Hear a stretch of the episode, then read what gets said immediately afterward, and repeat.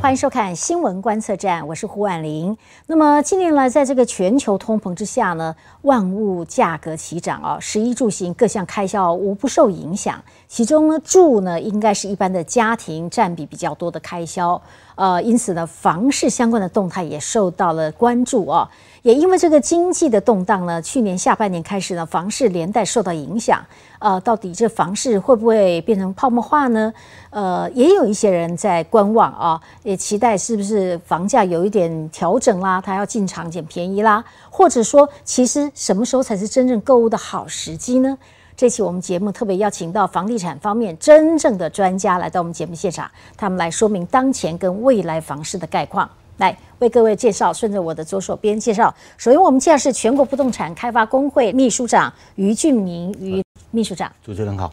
好，继续介绍是桃园市不动产开发工会理事长刘守礼刘理事长。主持人好，各位观众大家好。继续介绍是雅兴集团董事长姚连地姚董事长。主持人好，观众大家好。好，我我们来看一下这个图哈，就一个全国价量指数的趋势图来看的话哦，呃，好像整个感觉上，全国的这个好像房地产哦，在去年下半年就开始就是说有稍微受一点影响。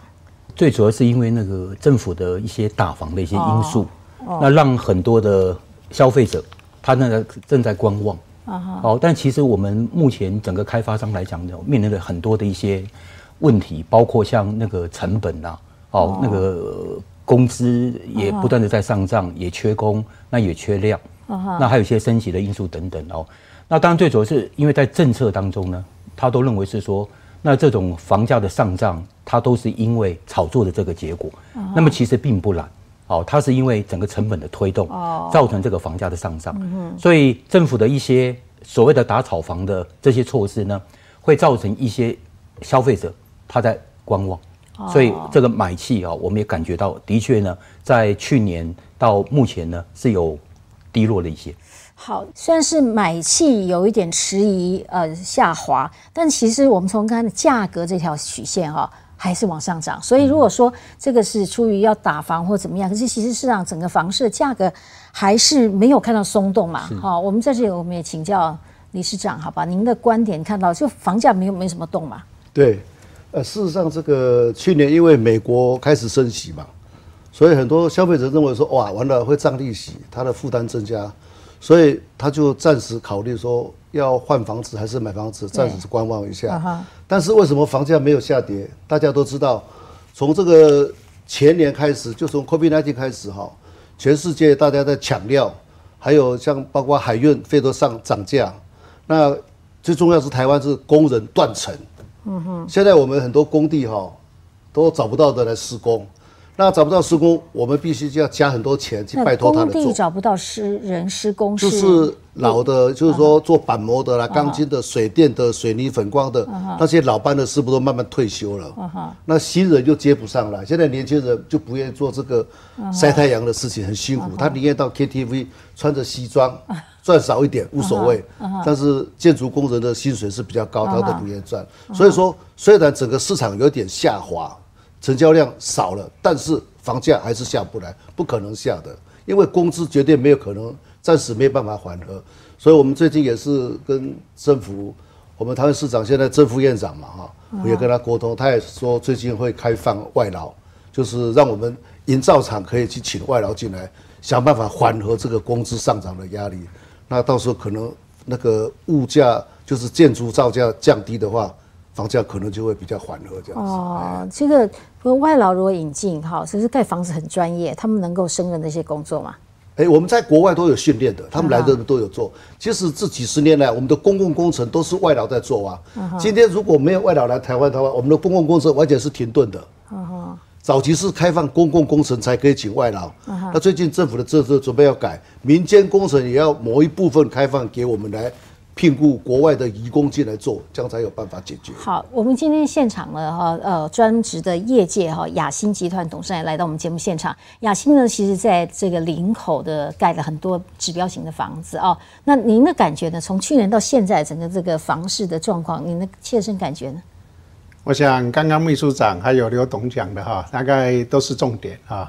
那我要补充一点，就是其实房地产掉不下来，还有一个最大原因是土地啊。嗯，因为这个土地我们可以看得出来，它的供应量本身就有限啊，尤其在啊这个双北啊，这个土地很难取得。嗯，那我们这个尤其在台北市，我们的土地成本啊，大概占我们的售价已经是七十趴。嗯，哦，已经占七十趴。那以林口来讲，大概我们现在的土地成本啊。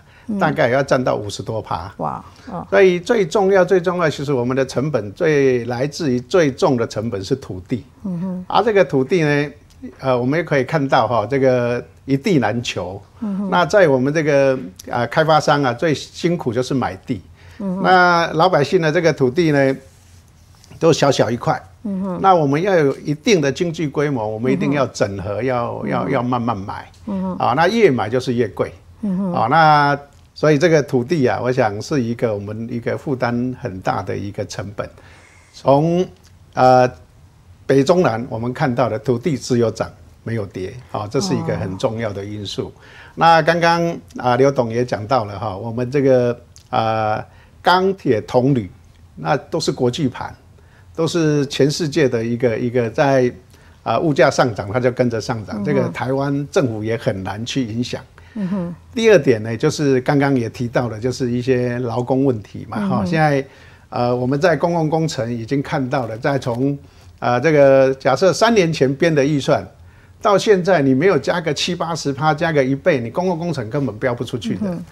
那你公共工程都涨了快一倍了，民间工程没有道理不涨，嗯因为民间工程还不能有外劳，公共工程可以有外劳。嗯那代表什么？代表我们的。这个营造的工资成本比公共工程还要贵，嗯哼，所以这一块不开放的话，这个也是一个啊推升房价上涨的一个很重要的因素，嗯哼，好，那当然刚刚也提到这个利息，嗯哼，那我们也在观望利息哈，就是美元的利息哈，那以这一些金融专家看起来，这一些数据告诉我们。呃，美元要再升息的话，有限的了哈，顶多到今年，大家专家看的是一到两码，啊，所以这个呃涨幅空间有限，那台湾的政府跟着升息，我想这个是一些汇率的考量，所以它不升不行哈。那以国内的资金状况来看，还非常的充裕哈，包括从二零一九年的中美贸易大战之后，那很多台商回流。哦，那这些台商回流带了这么庞大的资金回来，哦，那造成台湾的房地产跟股市双涨，啊，我想这个是很重要的因素。那后面还有多少台商会回来？我想在排队的还非常的多哈。哦，哎，因为尤其在生产制造业，因为我本身有电子工厂 啊，我大概知道一个工厂要移的话，不是我们要移就移哈，因为你要客户同意。客户同意，然后你要有新厂，新厂之后还要他来舍废工厂，他认证完成之后，你才可以小量投产。小量投产合格之后，还要。啊呃呃，在开始慢慢的量产，所以这个中间三五年是跑不掉的。所以这一些台商，我认为二零二零年是回流的元年了哈。所以后面陆陆续续还有四五年的时间，我想台商都会陆续回台。所以你都会带着庞大的资金那价格房地产的价格是不会下跌。但是其实你觉得这个房地产呃，那个我再稍微补充一下，刚刚姚董事长所提的吼。那他提到公共工程，那像台中市的那个巨蛋哈，嗯，它的那个公共工程那个预算的编列呢，从六十五亿到了一百亿，嗯就从这个地方我们可以看得出来，那整个工料的这种上涨这个情况。那另外像台南市的捷运呢，它从七百五十八亿的预算变成了五千亿的这样子的预算，嗯，好，所以这个部分从公共工程的这个数字的话哦，大家可以感觉起来，那到底。有没有说这种所谓的成本的这样的一个推动？那我这里有一我准备了一个我们建商哈，嗯，对房价的一个定定的一个简单的一个公式啊。那从这个公式里面呢，它整个东西的成分哈，都是用成本的概念呢在思考。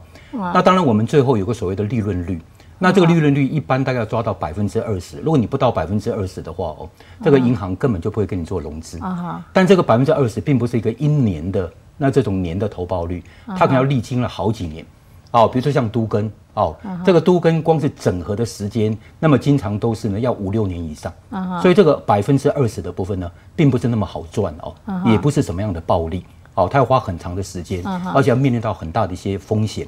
哦，是。那刚姚董也提到是说有关那个，就是有关台商的这样子的反反台哈，这个大概政府也很积极的推动一些投资的一些方案。那这个数字呢，那我们看的结果是大概有呃一兆八千多亿。那这一兆八千多亿的话，它当然就会带来一些钢筋的一个需求。所以我要跟啊主持人跟各位观众来分享哦。那其实大家常常在讲是说啊，因为台湾的人口都已经呢。那么这样子的老化，或者说这种少子化等等，那这个盖的房子谁要买？哦，那像这样子的一个思维，都是用一种绝对数字在看事情，不是嘛？可是人口确实在下降，是，嗯，好，是用绝对数在看事情。但是我们台湾那个有九百万户的这个房子，啊，好，大概其中超过二十年以上的，我们就用那个九一地震那个时间点来画修法以后来看。超过二十年以上的房子呢，那么大致上占了台湾的比例，占了将近七成。哇！那四十年以上的房子占了百分之三十四等等。那我要提出这样子的一个数据，就是来回应刚刚主持人您提到的，那所谓的这个需求，它有个很强的一个换屋的需求。好，我要住一个符合建筑法规的那个安全稳固的这个房子。嗯哼。所以大家都说，哇，这个户量那么大，哦，那个少子化。那还有人在买房子吗？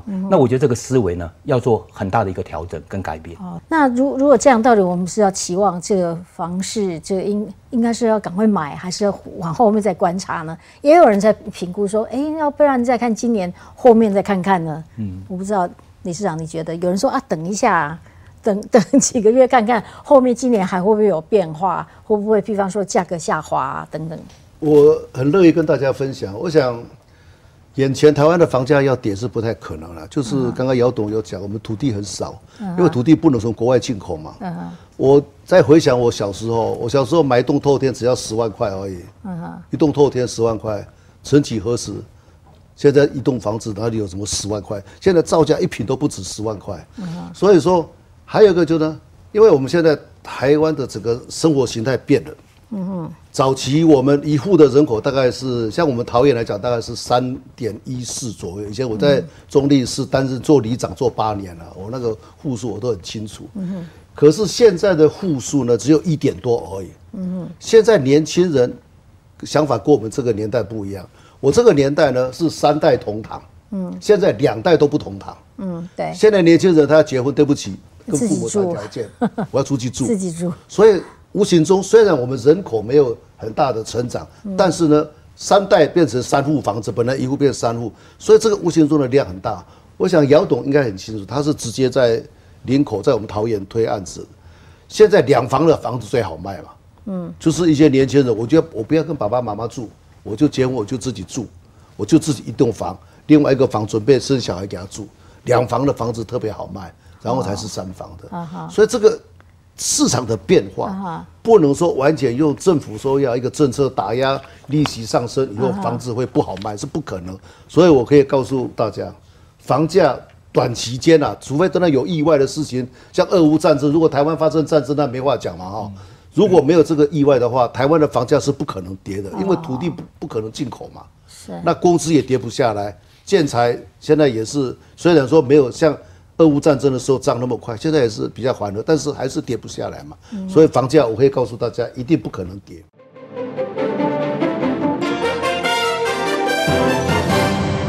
欢迎再回到新闻观测站的节目现场。今天我们这里来探讨这个台湾房市目前的状况，因为很多人说，其实呃，这个房子呢，其实现在好像买是比较不好了哈。有人在观望，到底这个发展前景如何？尤其是想买的人就在考虑了。不过我们话说起来，我们今天来到我们节目现场几位都是营造的真正的专家哈。那么我在这也请教雅兴集团，您的建案大部分都在北部，可是我要讲全台湾应该北中南还是不一样吧？就是说刚才各位所分析台。湾面临的问题，在北部地区跟在中部地区跟在南部地区，应该会有不同的，应该还是有城市上的差别吧。比方，再比方就是城市跟比较稍微次城市一点的地方，价格以及它的营造方式跟购买的状况，应该是不是也有差异呢？我想。造价呢，当然每一个地区都会有一点差异哈。比如讲，我们在台北市的话，因为它土质很不好，所以它一定要做连续壁。那它的结构一定就是啊钢构的居多，那钢构它的造价就会比较高一点。那比如讲，以在台中跟林口，它体质都啊这个地质都很好，所以它大概 RC 就可以。那 RC 的造价就会稍微再节省一点哦。这个以造价来讲是有这样的一个区别了哈。那至于刚刚你提到的是一个买房的时机点哈，就是啊这个。在什么时候？那房价会不会下跌？刚刚刘董也讲得很清楚啊。这个房价，我的看法也是不会下跌哈。除了土地不能进口以外，我想啊，这个最重要是台湾有太多的建筑材料、原料都是仰赖进口啊。我们连砂石都要仰赖进口，只有造这些原料、原物料哈涨这么快，它也有可能也会下跌啊。就国际物物价也可能会在回跌的时候，是不是会好一点？哎，这个有可能，但是我们看到的这个呃钢铁这一这一类来讲，台湾还是要仰赖进口了啊。当然，国际盘下修有可能啊，但是毕竟这个占我们房屋的比重，我就讲那个没有绝对，非非常少，因为盖一个房子是很多的材料。啊，堆积起来的不是只有一个铁堆积起来。我们看一下哈，那个现这个营造工程物价指数哦，如果从二零一八年哦到这个二零一九年、二零二零年哈，到二零二一年、二零二二年到二零二三年最新的这一两个月哦，这个年增率的这指数的话节节高升哈，就是从二零一八年到现在五年之间呢，八十五点多到一百零八点多哈。啊，就没有少啊，就涨了百分之二十五啊，哈，这是指数部分。但是如果是年增率的话呢，哎，确实二零二一年跟二零二二年涨得非常的凶哈。对，突然间这个大笔，这个这个这个就是所谓刚才呃姚董事长讲的这个受到这个 COVID nineteen，COVID nineteen 它的影响是比较大。但是今年二零二三年哈年增率好像有下跌一些哈。对，现在目前看起来。稳定，但没有下跌的迹象。哦，是这样。是稳定，但是没有下跌，没有再继续狂飙了哈。啊哈，啊，没有办法期望说它跌下来。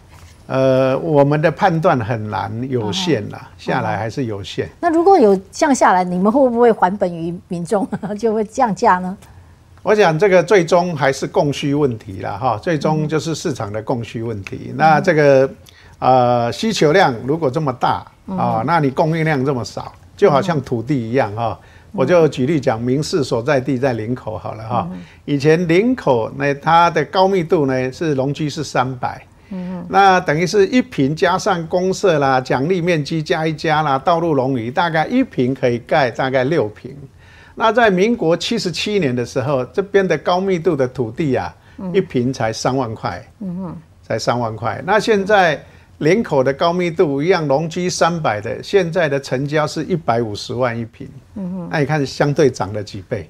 所以其实，在不动产里面，我们的房地产啊，以房屋来讲，我就讲啊，比重占最高还是土地。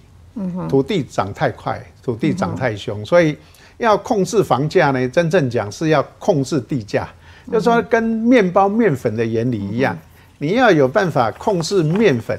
嗯，你才能控制面包的价格。嗯哼，因为面粉一直涨，没有这个面包没有道理不涨的。这个原理很简单。好，我再补充一下刚刚两位的意见。那我们工会最近整理的一些相关的一些原物料的它的一些价格的一个涨幅。那我从一百零九年这个部分来做基期，大家可以看得到。那么不管是说像这种钢构的啦，哦，或者说像混凝土等等，它这个涨幅都已经超过了百分之三十。嗯，哦，甚至于是说呢，像钢构的部分呢，都已经要上涨到百分之五十。所以还有一件事情，我是觉得我们工会的会员也都在密切的去做注意，就是说呢，那个俄乌战争，你说工会会员是营造商，哎，我们开发商，开发商，好，开发商工会，好，我们建商工会。嗯哼，那对于那个俄乌战争，如果说结束了。那国际的这种原物料的稀缺度呢，它会变得更高。嗯哼，这是其一。那其二的部分呢，那其实我们已经开始在密切的注意到，就是有关那个碳中和的。嗯，这个碳中和的话，克碳费等等，因为建筑业它很大的一些那个成本呢，都是用在一些钢构啦、混凝土等等这些部分呢，它都是那个要被克碳费的一个对象。所以这个我们预估这个碳费一克下去的话，哦，说句实在话哦，你说这个成本会跌？刚主持人问的很好，成本会不会跌？那这样看起来的话，真的是很难。它会不断这样推升。好，那我我们过去呢，在所谓的打房哈，就是通常是从这个怕是投资客炒房，所以如果照这样分析起来，你们是说来自于营造的成本太大哦，因为政府担心的是说一般民众买不起房子，那怕投资客再炒房下去又把房价拉得更高。原本你这成本已经垫，这已经真的被因为成本高了，然后再加上投资客炒炒作，那如果是要遏制投资客这一块，怎么做区分呢？那个我觉得哦，嗯，要遏制所谓的投资客的话哦，这个部分应该从那个税制的部分呢就在着手。嗯哼，从一百零五年房地合一一点零上路，到那个一百一十年的七月一号房地合一的二点零上路，它等于是说对那个短期的交易的部分呢，用很高的这个税率，而且是实价课税，但是你。实价课税以后，你增值税等等、契税等那些东西都还是还是要去课，所以整个税负在整个部分交易里面呢，占了一个很大的一个比例哦。刚刚主持人提到说那个投资客的事情呢，其实我认为用税负的部分呢来做一个处理。那因为对我们开发商来讲，成本就在这里，所以在政府的一些政策里面啊，包括那个快要上路的平均地权条例的一些修法等等，那如果其目的是在打所谓的投资客，那连续修了三次的法。那这个投资客大概呢，那不死我觉得也半条命了哦。那当然，我们一个建筑业的那一个主底的或一个基底的话哦，我们并不是要靠投资客呢来撑这个房子。那我刚也跟那你你们比较喜欢投资客，还是比较喜欢一般买房的人呢？哎，我们希望稳定，希望稳定，我们客源是稳定的，所以自用来买的你们更高兴。对，包括自用的、首购的，包括换屋族的等等，好这些部分呢，那我觉得都还蛮稳定哦。但是我觉得，在整个观念里面，哈，就是当我个人对那个投资客，当以目前的整整个社会氛围哦，那对这个投资客呢，都是保持着好像一个很不以为然，或者说剥夺人家居住的权利的这样子的一些想法等等哦。那但是从某一些角度来讲的话，就是说目前的投资的这种投资性的这种需求、保值性的需求，它也是存在的。我觉得这一块呢。那我们也不要认为说，那人家就是呢，哦，要被他要把他圈圈叉叉的，那认为就是一个很糟糕的一些人等。我认为这样子看也不见得了。就是说，一个人的贡献哦，他也许贡献在各方面，包括他的税。我刚也跟大家报告，房地合一税从一百零五年到现在，总共已经开征了一千一百多亿了。那这些钱是用在什么地方呢？它就是用在两个地方，那一个叫长照。一个叫社会住宅，就是用在这两个地方。那么其实过去它都一直用在长照，没有用在社会住宅。所以我们工会就大声疾呼啊，哎，啊这个钱那个明明在法律上是说也要用在长照以外，要用在社会的住住宅，用在这个住宅政策，马立马不好结果。好，所以这个最近政府也在修法，我们也欣然见到哦，就是说社会的一个平衡的话，用税收去平衡，然后用这个税收呢，那么去盖一些社会住宅来照顾一个一些弱势。啊，不管是经济弱势或者社会的弱势，我觉得这样的社会才能够去做平衡，而不是一昧的说去抑制一个建筑开发业的一个发展。哦，我现在听我们几位呃这个业者，其实反映出来是说，现在国内出现的就可能比较大大家移迟，害怕买房子，或者说想要等哦，那出出现这个整个的房市就景气不佳。但其实从过去两三百年的这个资料统计下来，呃，这个。货币还不尽保值啊，货币起起伏看国家的是实力。但是其实就土地跟这个房子呢，其实这两三百年它的成本是不断在上升的，就是不断价格在上，所以它这是一个可以保值，可以这样讲嘛？对，就是一种资产，更更安全的资产。从国民党政府到台湾来之后来看了哈，就民国三十八年到现在，台湾的土地不会说是一直这样涨的，不管是农地还是建地都一样。那因为城市的发展会跟国家的经济有很大的关系，是双联动的嘛。那我们的政府为了要这个让经济更好，包括像去年 COVID-19，还是说我们的前瞻前瞻计划印了很多的钞票出来，通货膨胀也会造成东西涨价。嗯所以美国这次会调整利率，就是要打打这个通膨嘛。所以这个很多种，其实房子的上涨是很多原因啊。我想。杀头的事情有人做了，亏本的生意没有人做。我们建设公司只是一个加工业，就像开工厂，不管是电子厂还是说汽车厂都一样，买零件来组合嘛。变一个成品来去卖，那我们不可能亏本嘛。好，我这这些材料加加起来，再连工资多少钱，我们就赚个百分之二十到二十五的利润。可是有的期间它很长啊，尤其像现在缺工，我们找不到人做，整个工期都耽误了。嗯那把它换算四年五年除下来，也是四趴五趴，跟电子业讲的保三保四也是差不多啊。所以大家就误认说。我们这个房地产业好像是很赚钱，事实上真的赚钱是买房子的人。我们现在最近很多同业跟我抱怨，他当初推的时候是卖二十几万、二十五六万，现在交屋现在涨了四十几万，结果买房子的人带着客人说：“哎，我房子要卖给他了，你帮我转转卖给他，过户给他。”结果钱是他赚走啊，我们建设公司就愁眉苦脸。为什么？我们统计下来搞不好没有赚啊，还亏本啊，因为我们卖的时候卖太快嘛。嗯。后来在施工的时候，工料一直涨啊，那你要吸收嘛。他买房子签约签好，我们我们的消基会公公公平委员会也规定我们不能涨价，对不对？不可能啊，对不对？所以说真的吃亏是我们开发商、建设公司，社会都误认说我们开发商很好赚，真的是很冤枉。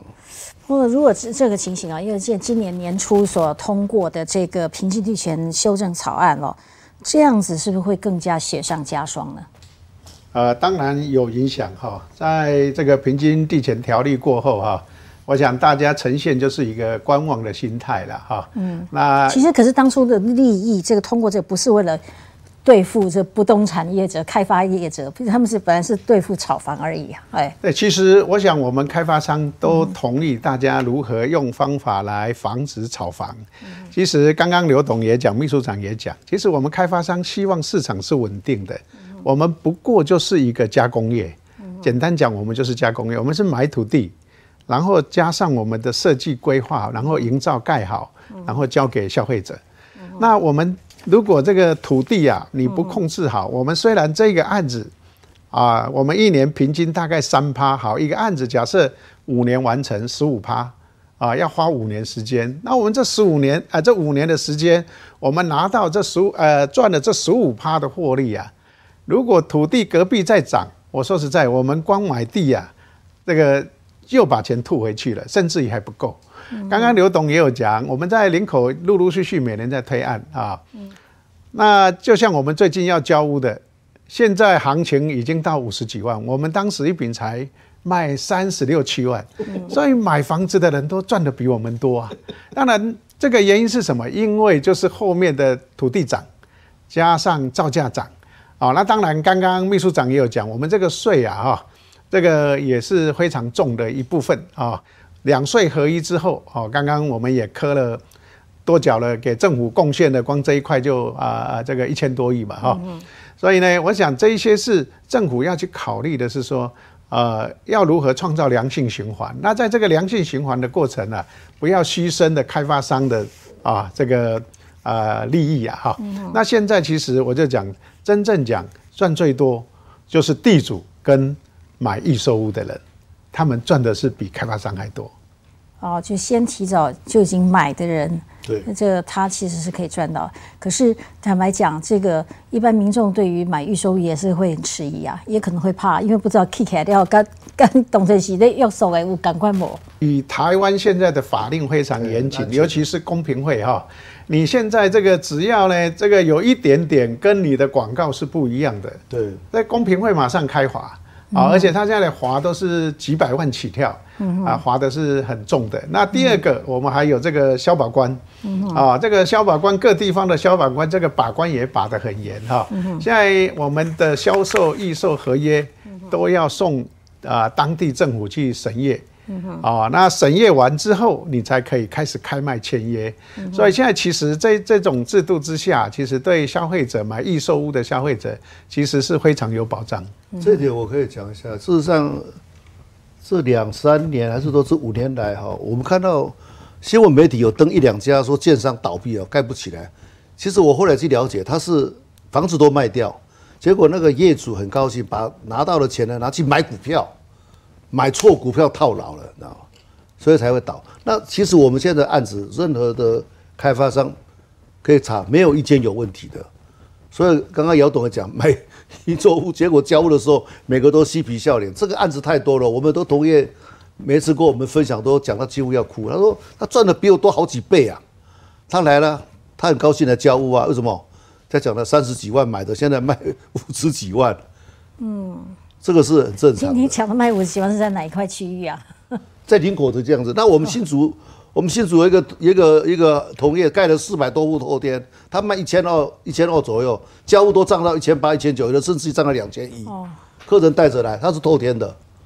他说怎么办？你还是要配合他交屋啊。啊哈。呃，首先我补充一下。好来。那个刚两位董事长所提的哈，那个我以一个数据来看的话，这三年在北台湾推出的预售的户数有十七万多户。嗯哼。好，十七万多户。那不管说我们所界定的那个是不是叫所谓法律上真正的倒闭，或者说有问题，那也不过就是一些个位数。好，那以目前来看的话。在整个这个法律来讲，对我们建商控管是非常非常的严格。好，刚刚那个姚董也提到什么消保法啦，哦，还有公平法等等。好像消保法的话，我们是完全要负所谓的无过失的责任。什么叫无过失责任呢？消费者只要觉得他的房子怎么样了，那就可以来找建商求偿。好，他不用去证明说你这个建商有故意或过失，所以我们的责任非常非常重。那在平均地权条例修法以后呢，那么动辄就是开罚。好，这个开法都是五十万起跳，甚至到五百万的，而且是逐户在访。嗯所以我们也工会也积极的开始在针对这个法尊的部分哈，那我们来进行自律，那还有一些法律上的一些教育。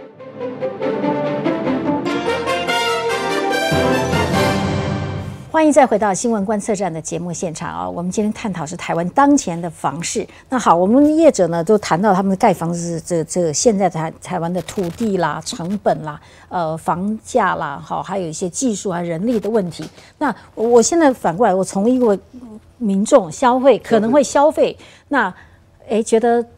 想要慎选了，既然因为买房子不是一个随意，就是突然说今天想想就马上看到路边看到你就买了，他可能会审慎的评估哦，他会有很多的评估。那怎么样选一个好的建商，或者说好的建筑物？这个买房子哈，我常常跟很多消费者跟他交谈，我就说我们绝对尊重你要买房子的想法，就跟嫁老公选老婆一样啦，要很慎重。那个不是说买一部这个脚踏车不好，我就了不起丢掉一千多块。所以，我们建建设公司开发商是以他的角度在想，怎么样把房子盖得很好，让你买了以后讲说啊，某某公司盖的房子我买的很很高兴，甚至于搬进去，亲朋好友说哇，你住这房子好棒。我们一定希望他是这样。所以，这个现在这几年来，大家都看得到，我刚刚有强调。不可能有任何开发商要扯烂屋，房子卖掉了，盖不起来，还是偷工减料，这个都不可能成立的。早期才有，早期是开杂货店杀猪的都可以盖房子啊，那是民国七十年代的时候，现在这个都不会。所以说，我可以跟消费者讲，购物者讲，你只要一般你要买房子，看他的工地，大部分都有盖过嘛，你查就知道，他不可能扯烂屋，扯烂屋就他就在这个市场消失了，绝对不可能存在这个市场。不可能的，这个可以放心。厂商确实会消失，他会换名字，另外再哦，现在没有了，现在没有一样公司了，没有这样的公司。我说早期的时候有，现在没有了，现在都要品牌啊，现在是品牌的时代了。你现在网络都已经公开透明哈，那你消费者其实可以呃在网络上看一下，啊，那看看过他以前的呃这一些业绩这一些案例，还有得奖的作品啦，对对。对，经过检验啦，是是是，我们很多同业哈，消费者是一直追着他的公司的案子哦，他买的这个 A 案，他的 B 案就说，哎，你的 B 案什么时候推？要跟我讲，我要买再买一件，有信心，对，一直追着下去的，现在都是这样子。哦，好，现在网络发达哈，那所有的资讯都非常非常的充分，这只要是那个上网一看，就知道这家公司怎么样。那刚刚主持人提到，我觉得是一个蛮重要的问题，就是说那个一案建商等等的问题。刚那个刘理上也提到说，这个东西大概是比较没有的原因是说，法律上的要求非常的严。好，比如说像以前啊，我一个公司交了我就跑掉就不管了。对。那现在以那个目前的这种公司法来讲的话，哈，它就是说，你如果说这个电视呃公司就算不在了，那你的负责人的他那个连带责任，这个还跑不掉。就像那个上次我们那个地震，台南有某个建商也是经过了快二十年了，他一样呢，那么会哦那个处理他相关的一些负担他的相关的刑责。好，那另外在那个公司法修正以后。那有个叫做所谓的揭开面纱原则。什么叫揭开面纱原则呢？那我是刘董事长的人头，但是我出了什么事情之后，他还是会揪着背后真正的老板。所以这个部分呢，在开发业来讲的话，因为我们要保护那么久，而且呢，那这个商品的价格又高。哦，对消费者来讲的话呢，我们要永续经营，所以对这个法尊的部分呢，我们现在已经是非常强调，已经变成我们的常识了。嗯，那我最后请教要董事长哦，那以这样这样讲，你们大家都不觉得这个需要迟疑吗？我想，或者说以以今年来讲，需不需要等几个月？你就觉得其实不需要有这迟疑的时间了？哎，这个也不瞒主持人哈，其实就我们建设公司的立场哈。我们也是买房，但我们买房，我们不是买房子，我们是买土地。土地啊。那我们现在其实已经开始启动，都一一直在找地。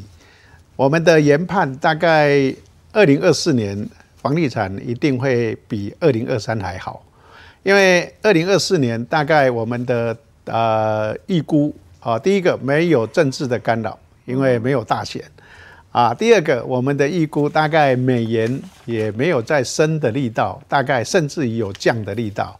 那只要美元一降息之后啊，我想啊，这个台币一强起来之后，我想一样，台湾的股市跟房市啊，就会跟二零二零年一样好。我们的看法，我们的预估推测大概是这样子。嗯，所以像今天，所以这个时候就是买点啊哈，这个时候是买点哦。我们土地也是这个时候是买点的。好，这个听起来就呃几位专家都给大家有相当的信心哦。不过你们也得谈到这个成本的问题。我想呃，聪明的观众朋友听了之后，你可以精打细算，呃，可以想一想，找到你自己理想点哦，不论是地点或。呃这个区位或价格哈就是找到您自己理想的这个方式。谢谢各位今天接受专访也谢谢观众朋友收看。下周同时间再会喽